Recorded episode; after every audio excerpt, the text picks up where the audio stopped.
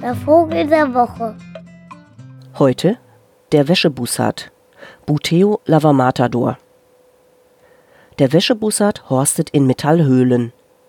Dies ist etwas ungewöhnlich für einen großen Greifvogel, von dem man eher einen wirren Haufen aus Ästchen und Stöckchen erwartet, die auf irgendeiner Tanne unter Zuhilfenahme von Spucke und Patentlufthaken zusammengeknotet wurden, um dort nun schaukelnd der Eiablage einer holden Bussardhenne zu harren. Tja, der Wäschebussard macht es anders. Auf Stöckchen und Ästchen verzichtet er.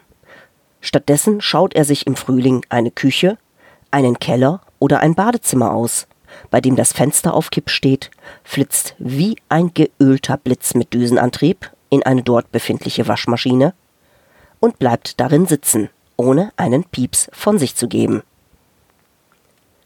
Jegliche Zugriffsversuche durch Menschen, sei es der Kundendienst oder der Besitzer, der gerne seine Socken waschen möchte, beantwortet der Wäschebussard, indem er sich erst unsichtbar macht und dann überraschend nach allem hackt, was sich in seine Nähe wagt. Auf diese Weise erbeutet er Rohrzangen, Hämmer, Socken, Pullover, Handschuhe, Schrotflinten und kleine Bretter, aus denen er sich dann seinen Horst zimmert. Nachdem der Palast fertig ist, bewacht ihn der Wäschebussard zwei Monate lang, bis die Brutzeit vorbei ist, um so dann wie ein geölter Blitz mit Düsenantrieb, wieder zum gekippten Fenster hinauszufliegen. Niemand ist bisher so recht schlau geworden aus dem seltsamen Verhalten dieses Vogels.